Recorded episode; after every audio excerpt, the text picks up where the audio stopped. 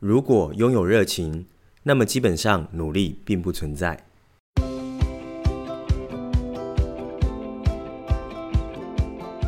欢迎大家回到创业喜巴拉，让你的创业不再赌身家。我是石刚，这个系列呢是创业新思维，有好的思维，让创业的道路更加顺遂。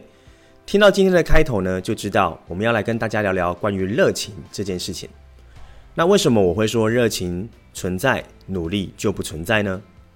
那我现在想要先邀请你回想一下，各位朋友，在你小时候啊，有没有一些类似的经验？就是呢，你喜欢上某一件事情，那你会为了它早起，你可能也会为了它晚睡。甚至你更会为了他放弃非常多的事情，像是废寝忘食这个样子，有这样子的经验吗？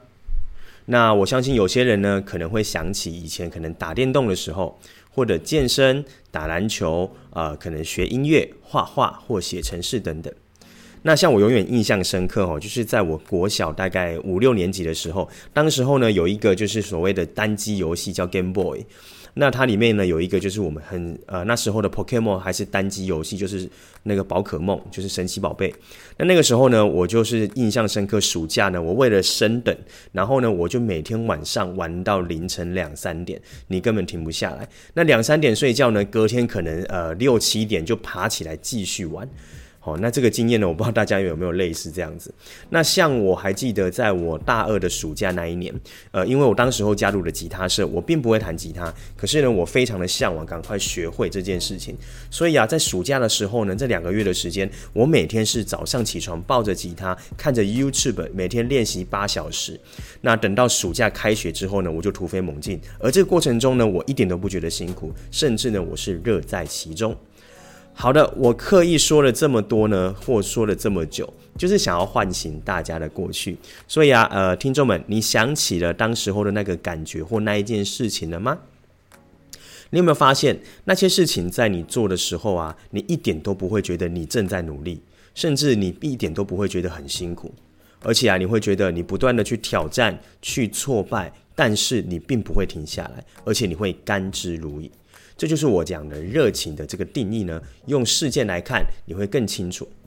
那这个时候啊，我们把场景拉回来到创业，呃，你也可以想一下哦，就是你想创业或已经创业的你，有哪一个部分也是有同样的感受呢？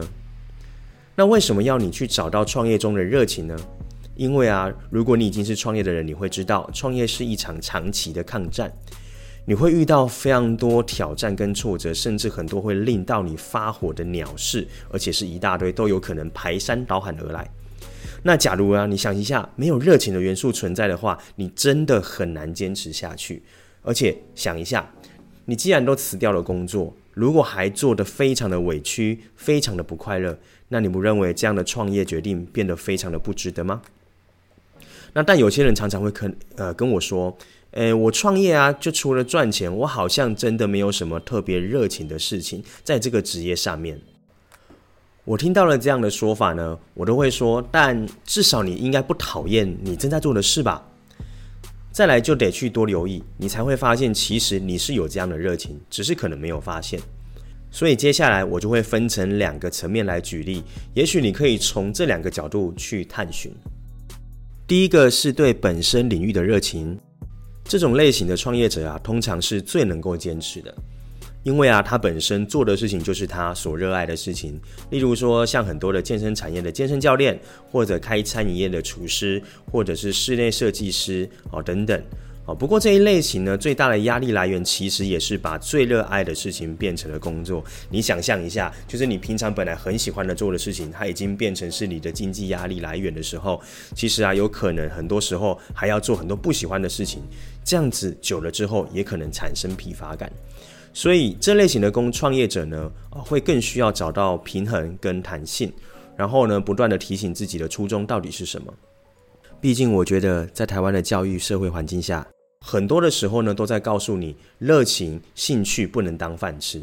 所以，如果你已经呢，把你热爱的事情转变成职业，甚至呢，用了它来创业，我觉得这是已经一件非常幸福的事情哦。所以，要好好提醒自己那个初衷，好好的珍惜它。我觉得，呃，它是很值得你坚持下去的。那这是第一种。那第二种的部分呢，是属于过程型或成果型的热情。这是什么意思呢？也就是说，这类型通常不是对专业领域本身有兴趣，但他可能热爱的是他执行的过程，或者是他执行后带来的结果。举例来说，有些人呢，对餐饮本身是没有兴趣、没有热情的，可是他对于建制服务的流程，或者呢，在行销文案设计的流程，诶，他感到非常有兴趣，而且做得非常有热情，那这就是属于过程型的热情。那也有可能是他在服务客户后呢，从服务客户的反馈中得到了成就感而产生热情，那这是属于成果型的热情。很多时候，反而从过程中找到你对这领域的新热情，这是有可能发生的。所以呢，有时候会需要多一点的时间跟耐心。那对我来说啊，能够一步一脚印的找到自己创业的热情，都是非常有价值的事情。那以我举例来说，我用这两个面向来盘点我自己。分享给大家来听听看。我是做教育培训，那跟创业相关，对吧？那我对创业培训相关的领域的本身热情是什么呢？是第一个，因为我天生呢啊非常有好奇心。那我也对商业还有品牌的知识以及操作都有一定的热忱。再来就是我非常热爱在舞台上进行分享。所以把这三件事情结合在一起，我就透过设计课程，把热爱的内容在舞台上传递出去。那这就是我在培训产业的热情所在。